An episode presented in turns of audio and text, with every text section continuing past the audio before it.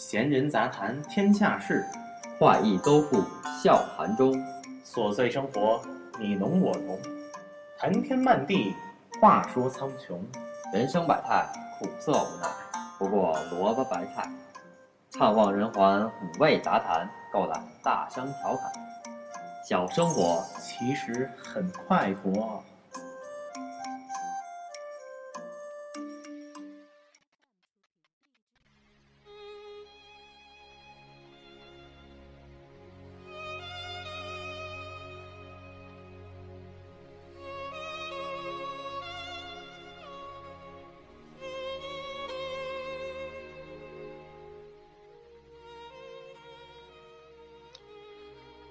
大家好，欢迎收听今天的小生活。今天呢，给大家谈论一个比较犀利的词汇，叫做普世价值。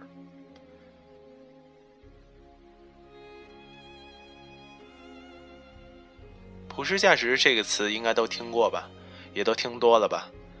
既然普世，那就说明它是一个既已存在的，而且不具有广泛争议的词。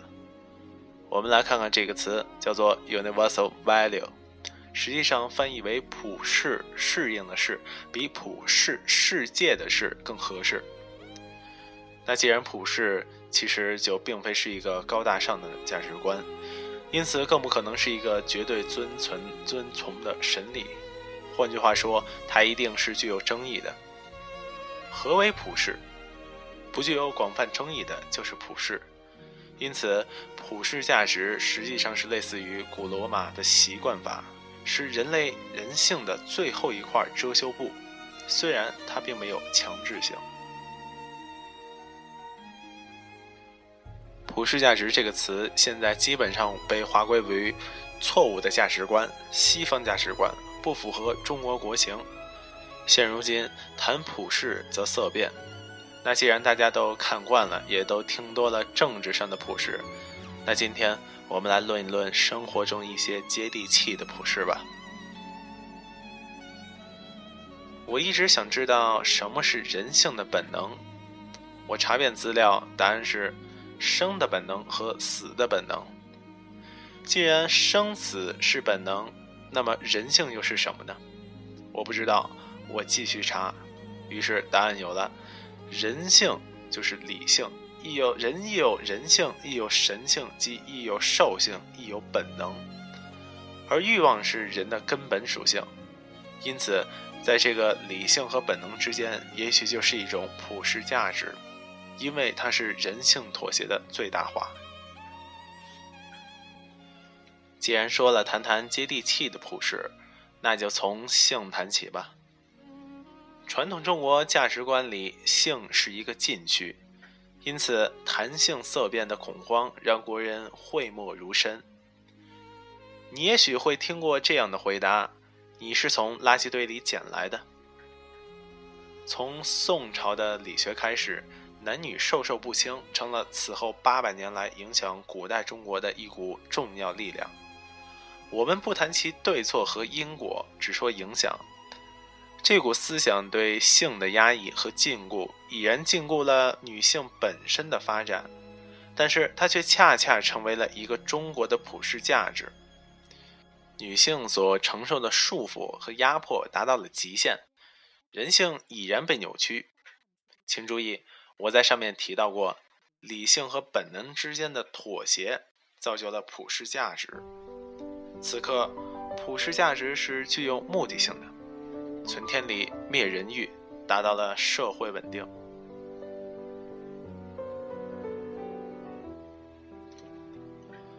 现在对于绝大多数的国家而言，追求男女平等既是一个普世价值。男女平等意味着不分性别都要承担相同的责任和义务。但是，仅就我们生活于社会中的经验就可以告诉我们，既然是追求男女平等。那肯定现阶段而言，男女是不平等的。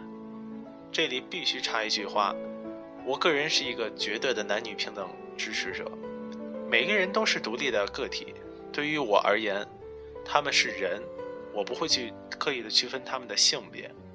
我说这话，不是为了给自己先洗白，而是我想说，除非这个世界不去区分性别，如果分男性和女性，本就是一种不平等。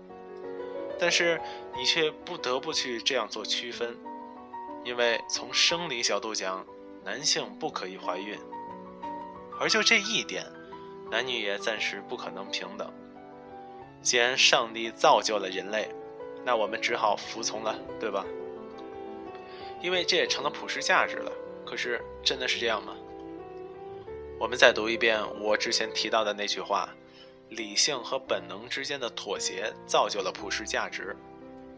男女平等的提倡是为了真正让性别不会成为一种优势或负担吗？我看未必。此刻的普世价值依然具有目的性，倡平等，打稳定。那么问题来了。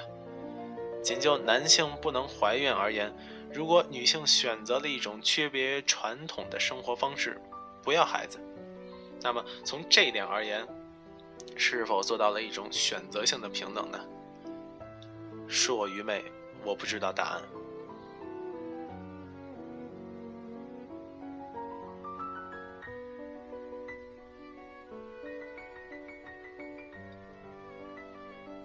我们必须承认，社会是持续发展着的。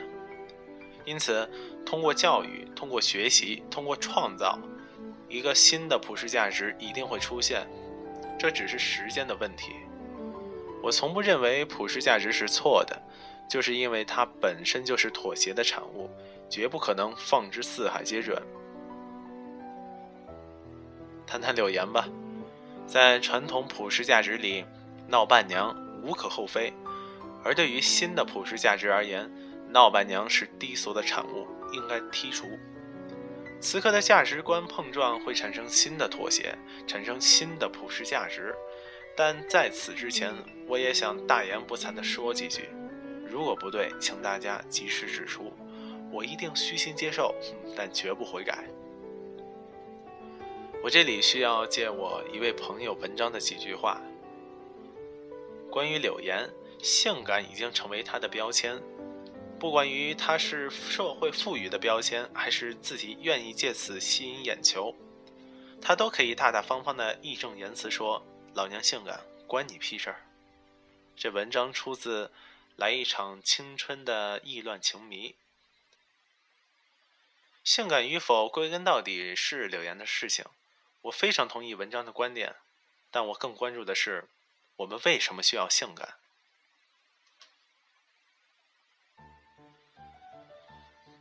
或许答案很简单，相对意义上，女性拥有自己美丽的衡量标准，但绝对意义上，男性却定义了这个标准。那么问题来了，性感到底是谁的事儿？古代中国女性裹小脚，古代欧洲女性穿束胸装，这其实都是一种理性对兽性的妥协。这一切都是体现着普世价值在普世的道路上的激烈碰撞。但这一切却没有跳出男性给予女性的狭小生存空间，也就是说，此刻的追求平等，并没有朝着一个对等的方向走去，而是只追求了女性本该属于他们的权利。当然了，说回事件本身，柳岩是否性感，这是她的权利，这毋庸置疑是她个人的事情，旁人无权去指责。而从这个角度而言，社会的进步是值得肯定的。至于普世价值，这一切是不是存在于文化绑架？我只想说，一个正常的社会必然是理智成熟的人和愚昧无知的人并存的，混合的才是正常的。我想，最终一条争议最少的普世价值，一定是我不同意你的观点，但我誓死捍卫你说话的权利，因为文化绑架也是组成社会的一部分。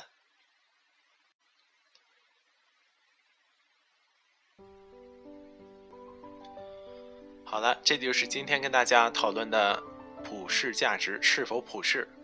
这篇文章我会上传在一个公众账号，叫做“花枝还招酒艺展”，大家可以搜这个名字，叫做“花枝还招酒艺展”。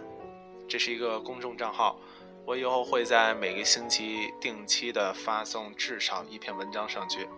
当然也会把这篇文章以播出的方式在小生活呃分享给大家。好了，这期小生活就到这儿吧，我们下期再见。